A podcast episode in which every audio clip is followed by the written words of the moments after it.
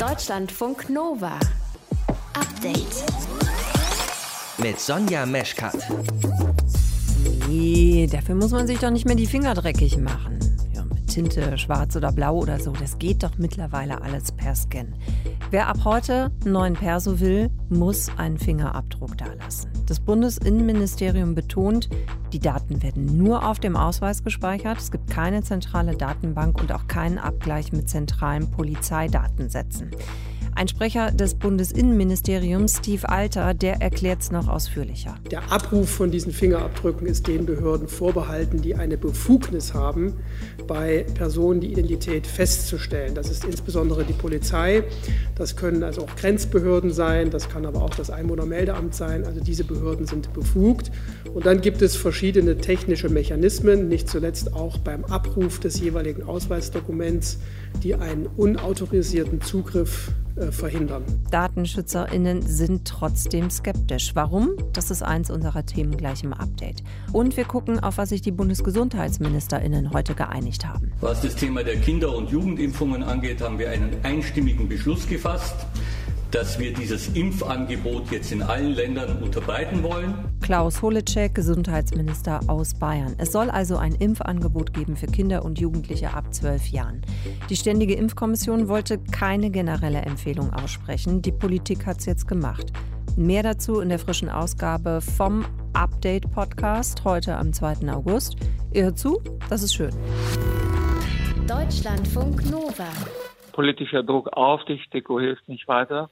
Trotzdem ist die Entscheidung, die jetzt also ansteht, dass die Politik Fakten schafft, richtig. Das hat der SPD-Gesundheitspolitiker Karl Lauterbach heute Morgen gesagt im Deutschlandfunk. Es geht ja um die Frage, ob Kinder und Jugendliche ab zwölf Jahren ein Impfangebot gemacht werden soll oder eben nicht. Die Ständige Impfkommission, die STIKO, sagt kurz zusammengefasst, nee. Dazu fehlen noch die Daten, um da eine generelle Impfempfehlung auszusprechen. Die Gesundheitsministerinnen und Minister, die sehen das anders. Und sie haben sich jetzt entschieden, nämlich, dass es dieses Angebot geben soll. Aktuelle frische Infos jetzt von Volker Findhammer aus unserem Hauptstadtstudio. Volker, jetzt kriegen wir gerade hier die ersten Einmeldungen. Das Impfangebot für 12- bis 17-Jährige kommt also. Ja, tatsächlich, sondern es kommt. Und die STIKO bzw. die Gesundheitsminister beziehen sich da ja auch auf die STIKO. Die hat ja zwar keine allgemeine Empfehlung zur Impfung von 12- bis 17-Jährigen abgegeben, aber sie hat schon auch ausdrücklich darauf hingewiesen, dass nach einer ärztlichen Aufklärung und beim individuellen Wunsch und der sogenannten Risikoakzeptanz des Kindes oder der Jugendlichen die Impfung möglich ist. Und das haben die Gesundheitsminister quasi zur Voraussetzung genommen, jetzt allen Kindern und Jugendlichen ein entsprechendes Angebot machen zu wollen sollen. Und nach dem heutigen Beschluss sollen tatsächlich alle Länder Impfungen für 12- bis 17-Jährige anbieten. Da hatte man im Mai schon mal beschlossen, dass man das bis Ende August machen wollte. Der August ist ja jetzt verstrichen, aber jetzt soll es tatsächlich kommen, eben unter der Voraussetzung einer entsprechenden ärztlichen Aufklärung und der Zustimmung gegebenenfalls der Sorgeberechtigten. Also im Prinzip so, wie die STIKO das vorgesehen hat, obwohl sie das auch nicht fordert selbst, sondern das nur als eine Möglichkeit nach wie vor ansieht. Ja, aber trotzdem, was äh, heißt das jetzt für die STIKO nach dieser Entscheidung? Weil eigentlich ist das ja wirklich deren Kompetenzgebiet. Gebiet. Beschädigt das die STIKO in irgendeiner Art und Weise? Ich glaube, das kann man so nicht sagen. Die STIKO gibt ohnehin nur Empfehlungen. Was die Politik dann aus den Empfehlungen macht, ist die äh, Frage der Politik. Ein bisschen bitter fand ich die Debatte heute, dass da so unnötig viel politischer Druck auf die STIKO ausgeübt werden wollte, nach dem Motto, die müssen erst Hurra schreien, damit alle zustimmen können. Die STIKO, das sind Wissenschaftler, die müssen versuchen, möglichst neutral anhand der Sachlage zu entscheiden, können wir die Empfehlungen abgeben oder geben wir sie noch nicht ab. Was die Politik daraus macht, ist immer eine andere Frage. Frage und die haben das nach wissenschaftlichen Kriterien zu bewerten und nicht nach politischen. Dass die Politik den Druck hat, dass die Kinder bald wieder in die Schule müssen und sollen und dass das möglichst unfallfrei, also infektionsfrei geschehen soll, das ist eine ganz andere Frage, aber die muss die STIKO nicht beantworten. War das denn heute, war das dann eine schwierige Sitzung? Hast du da was mitbekommen oder waren sich im Prinzip dann alle einig in dieser Frage? Naja, der Beschluss ist einstimmig gefasst worden. Trotzdem hat man zweieinhalb Stunden zusammengesessen. Also da wird schon ein wenig hin und her diskutiert worden sein, was und wie man jetzt damit erreichen will.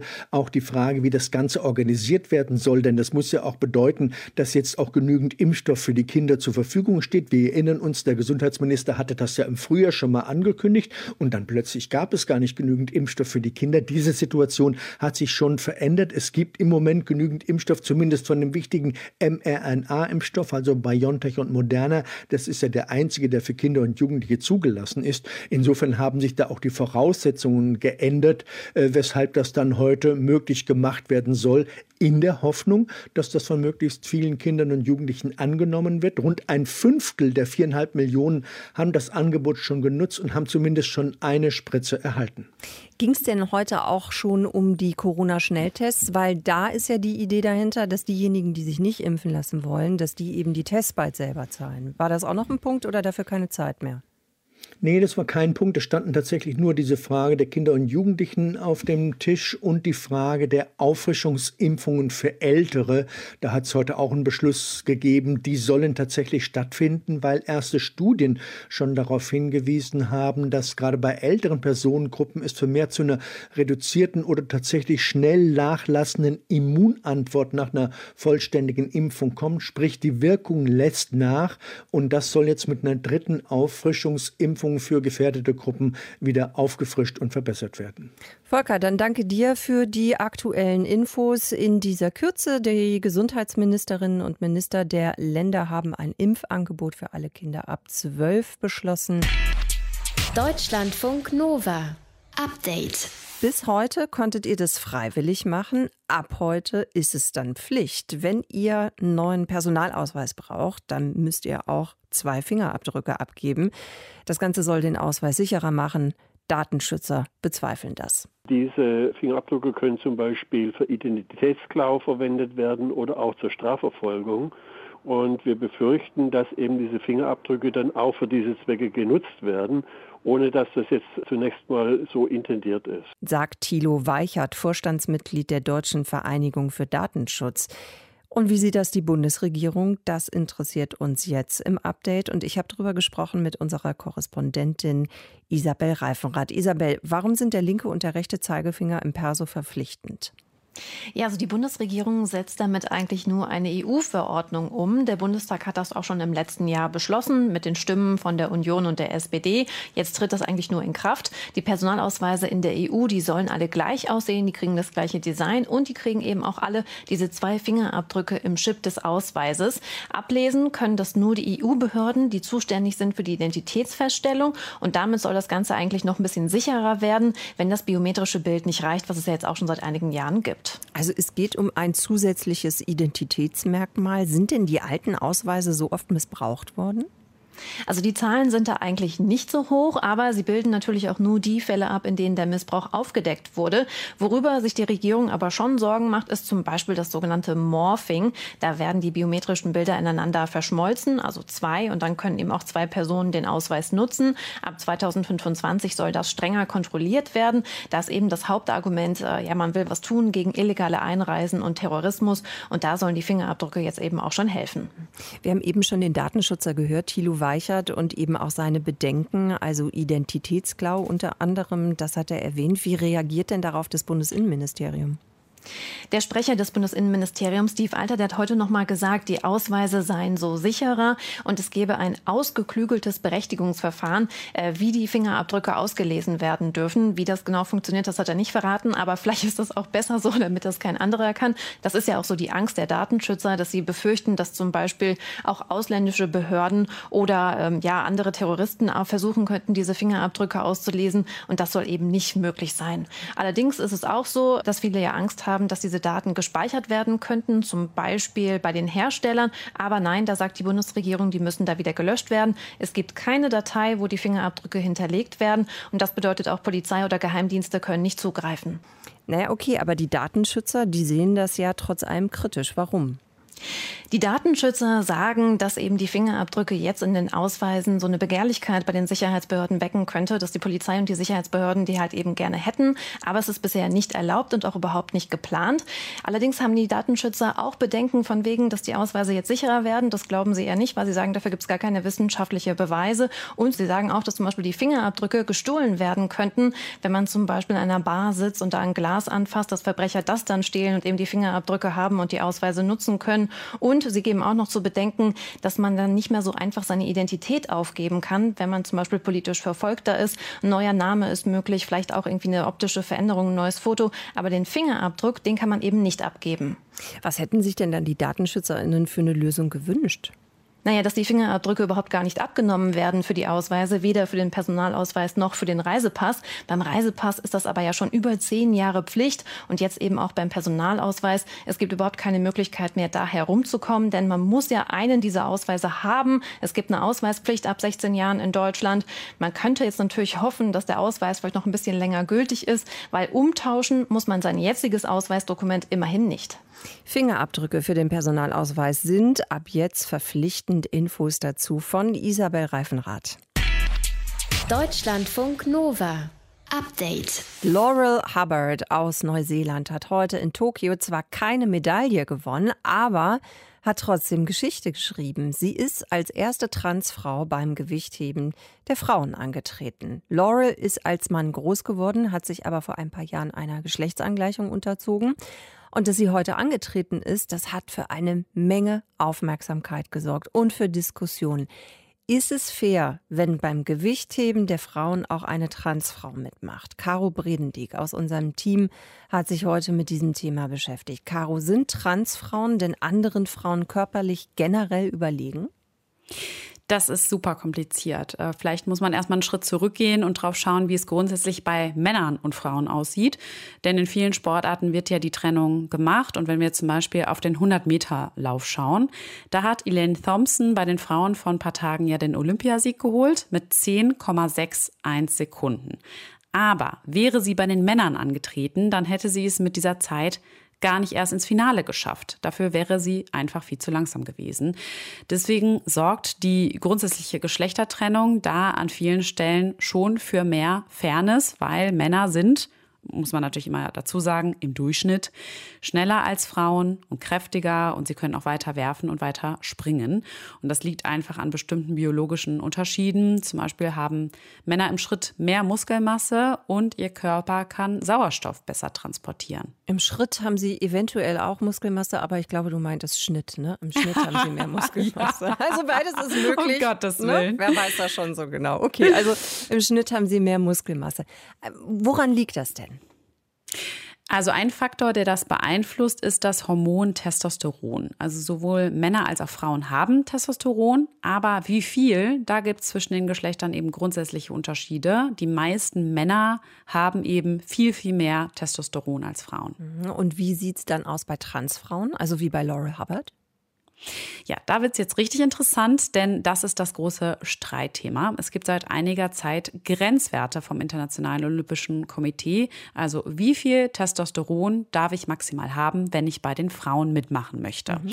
Laurel Hubbard, die liegt nach ihrer Geschlechtsangleichung innerhalb dieser Grenzwerte. Also sie erfüllt komplett die Vorgaben für Frauen. Trotzdem gibt es eben viele Diskussionen darüber, ob sie nicht immer noch Vorteile hat, weil sie ist zum Beispiel durch eine männliche Pubertät gegangen. Die bringt ja bei Männern unter anderem breitere Schultern mit sich. Und WissenschaftlerInnen diskutieren auch darüber, wie sehr sich die Muskelmasse von Transfrauen eigentlich reduziert, wenn so eine Transfrau halt ihr Testosteronlevel nach unten drückt. Also kann die Muskelmasse überhaupt auf das Level von CIS-Frauen runtergehen, auch wenn das Testosteronlevel am Ende dann ähnlich ist. Hm. Wie sinnvoll ist denn dann diese Testosteronregel? Zumindest mal ist sie umstritten, denn es wird auch diskutiert, ob man jetzt Vor- oder Nachteile nur oder hauptsächlich an Testosteron festmachen kann und auch für welche Sportarten solche Testosteron-Grenzwerte gelten sollten, wenn überhaupt. Und die Anschlussfrage ist ja auch, wie ethisch es ist, wenn man AthletInnen ja, indirekt dazu zwingt, sich hormonell anzupassen. Weil es gibt ja nicht nur Transmenschen, die ja vielleicht von sich aus eine Hormontherapie machen, ne? Mhm. sondern es gibt zum Beispiel ja auch intersexuelle Menschen, wie die südafrikanische Läuferin Casta Semenya. Die wurde ja mit männlichen und weiblichen Geschlechtsmerkmalen geboren und die hat von Natur aus auch deutlich mehr Testosteron als andere Frauen. Und sie hat jahrelang einen Lauf nach dem nächsten gewonnen, aber in Tokio, da ist sie gar nicht dabei. Genau, sie wurde vor die Wahl gestellt, entweder sie nimmt Medikamente, die ihren Hormonspiegel ändern, oder sie kann in ihrer Paradedisziplin 800 Meter nicht mehr mitmachen. Und Casta Semenya klagt gerade beim Europäischen Gerichtshof für Menschenrechte, weil sie sagt, ich werde diskriminiert, ich werde herabgewürdigt und mein Privatleben wird eigentlich auch noch missachtet, weil eben intimste Details über mich öffentlich kommuniziert werden. Also es ist so oder so eine belastende Situation für die Athletinnen, die das eben betrifft. Ja, und deswegen sagen zum Beispiel auch viele Menschenrechtsaktivistinnen und Aktivisten, es muss mehr Vielfalt geben, mehr Akzeptanz und man kann Leute, die es aufgrund ihrer sexuellen Identität eh schon in vielen Bereichen ihres Lebens schwerer haben, nicht dann auch noch im Sport diskriminieren. Ein anderes Argument für Intersexuelle oder TransathletInnen ist, dass ja viele AusnahmesportlerInnen besondere Körper haben haben. Also zum Beispiel der Schwimmer Michael Phelps zum Beispiel. Hat extrem große Füße, ja. ja.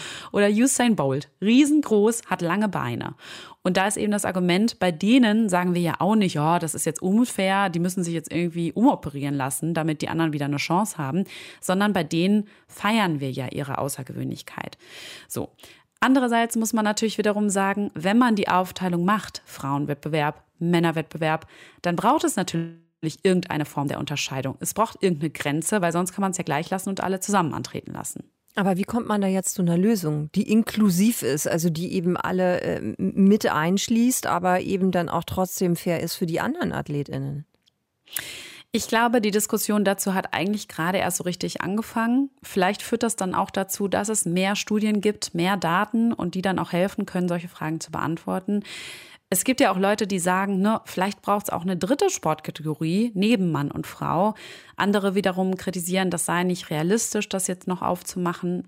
Ja, auf jeden Fall spannend, aber eben auch kompliziert. Die neuseeländische Transfrau Laurel Hubbard hat heute beim Olympischen Gewichtheben der Frauen mitgemacht. Die Infos dazu und auch zur Diskussion drumherum habt ihr bekommen von Caro Bredendieck.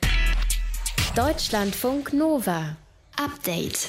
Ja, es ist Wahlkampf und auch das ist ein Wahlkampfthema. Vielleicht nicht unbedingt eins, an das man sofort denkt, aber eins, mit dem man eben einen Ton setzen kann. Armin Laschet, Kanzlerkandidat der Union, will straffällige Flüchtlinge aus Afghanistan, die in Deutschland leben, konsequent abschieben in ihre Heimat.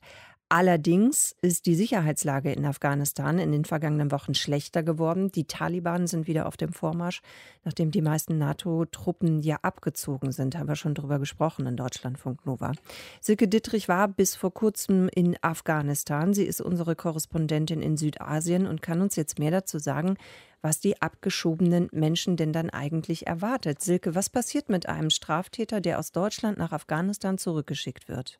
Also die meisten landen auf jeden Fall in Kabul am Flughafen. Und wir sind fast bei jeder Abschiebung mit dabei. Also unsere Kollegen vor Ort, unsere afghanischen, die nehmen die dann mit in Empfang. Da gibt es auch so Hilfsorganisationen, die sich dann kurz noch um die kümmern, damit sie erstmal so überhaupt eine Orientierung haben. Manchmal bekommen die noch ein bisschen Geld, dann können die ein paar Tage noch in der Unterkunft bleiben. Ganz selten sind Familien da, weil es wirklich ja, also entweder hatten die keine Zeit, ihren Familien Bescheid zu sagen, weil alles so schnell ging, oder sie sagen den Familien auch gar nicht Bescheid, weil es eine absolute Schmach ist, abgeschoben worden zu sein. Das ist wie so ein Stigma, was auf denen lastet. Die meisten bleiben tatsächlich in Kabul oder sie versuchen dann vielleicht dann doch zu den Familien zu gehen in den Provinzen. Aber du hast es eben gesagt, die sind ja extrem umkämpft im Moment. Deswegen sind die relativ alleine dann irgendwann in Kabul. Und was ist mit, mit einer Strafe, beziehungsweise müssen die dann da vor Ort auch ins Gefängnis oder was passiert dann mit denen? Das passiert super selten, ehrlich gesagt. Also ich habe eben nochmal nachgefragt bei unseren Kollegen und die meinten, boah, ich habe einmal einen gesehen, der in Handschellen dann abgeführt wurde und das von zig Abschiebungen, die die miterlebt haben. Also das ist kaum so, dass die dann direkt da auch im Gefängnis landen würden, sondern ich habe sogar heute noch mit einem gesprochen, der hat mich über Messenger angerufen, der ist vor vier Jahren abgeschoben worden. Der meinte, damals hatten sie ihm gesagt, er könnte nach einem Jahr wieder zurück nach Deutschland. Und der ist völlig aufgelöst, weil der sagt, es wird hier immer schlimmer in Afghanistan und hier ist nichts mehr sicher. Warum können jetzt andere Leute, zum Beispiel die, die für die Bundeswehr gearbeitet haben, warum dürfen die nach Deutschland? Warum kann ich nicht wieder zurück? Und das sind natürlich so Fragen, da habe ich dann auch keine Antwort für ihn drauf. Jetzt haben wir ja auch mit dir schon drüber gesprochen, dass die meisten NATO-Soldaten, Soldatinnen einfach schon abgezogen sind. Wie sicher leben die mhm. Menschen in Afghanistan denn im Moment? Du hast gerade schon gesagt, die Provinzen sind umkämpft.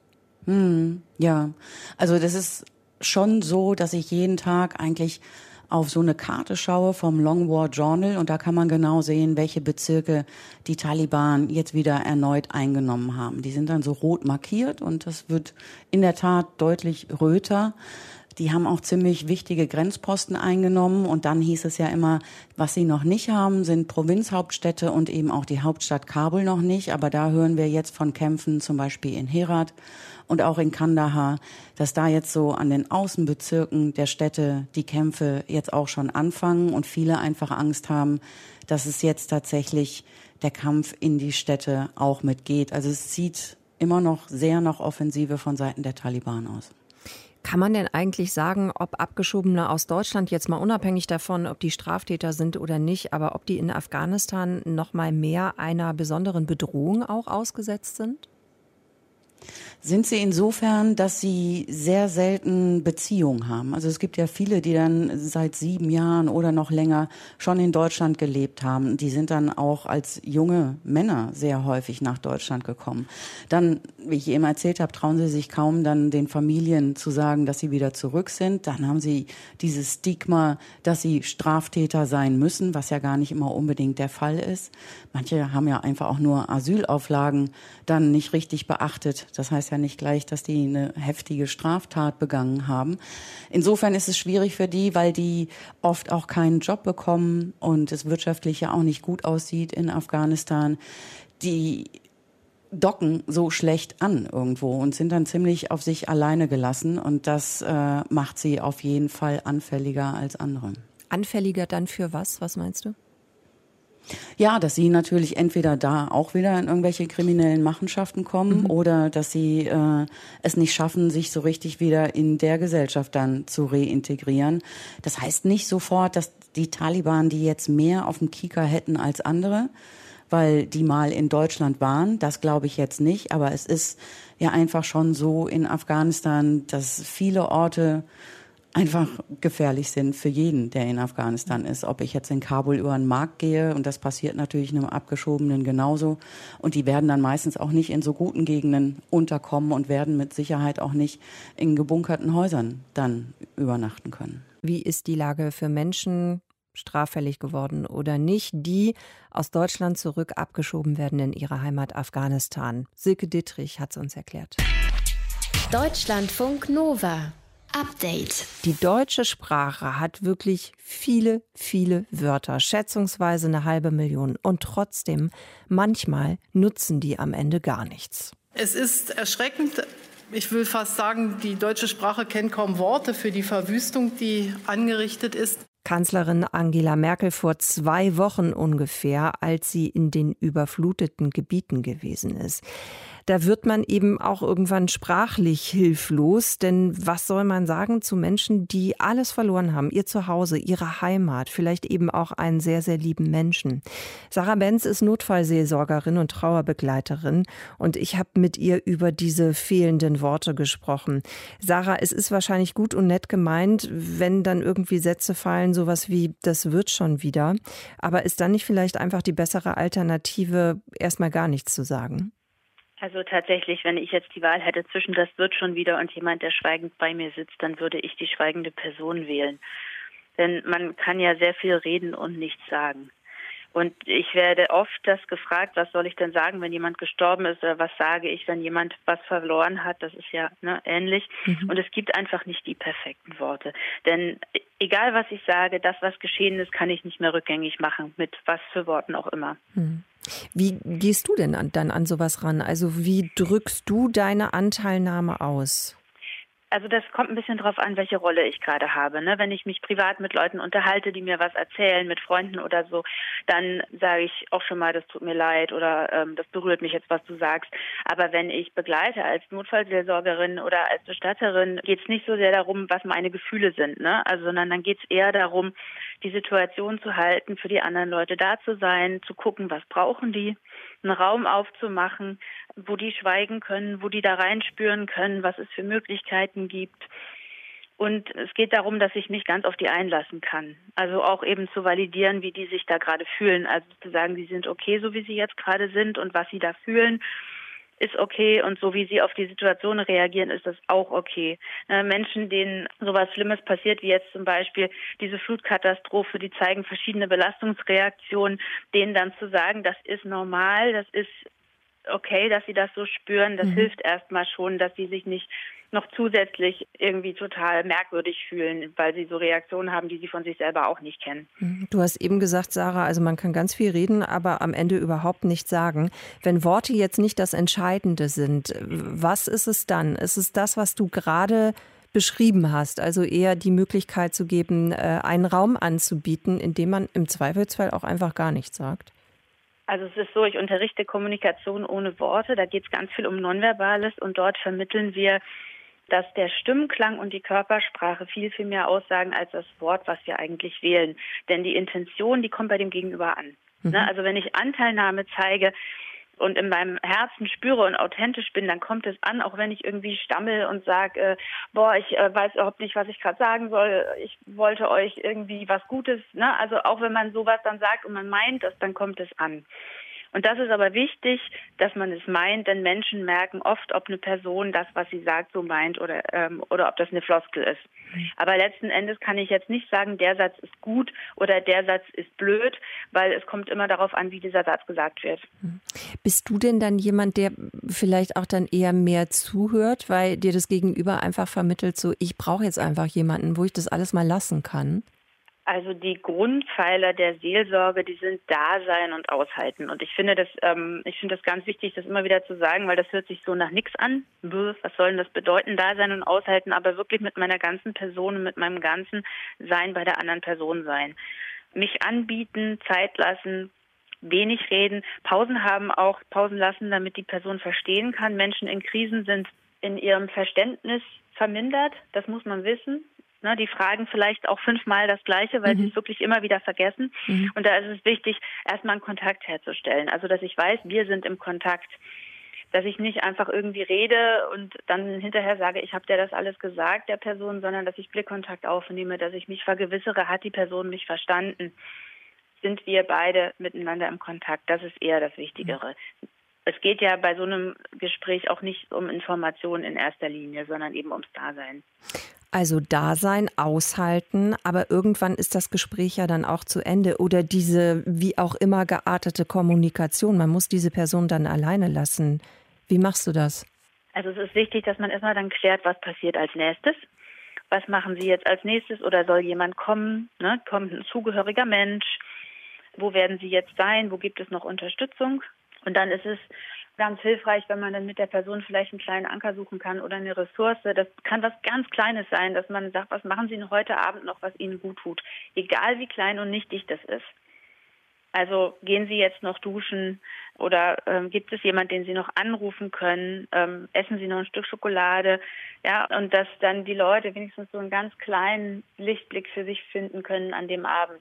Das mag nicht immer funktionieren, aber das würde ich jedenfalls versuchen.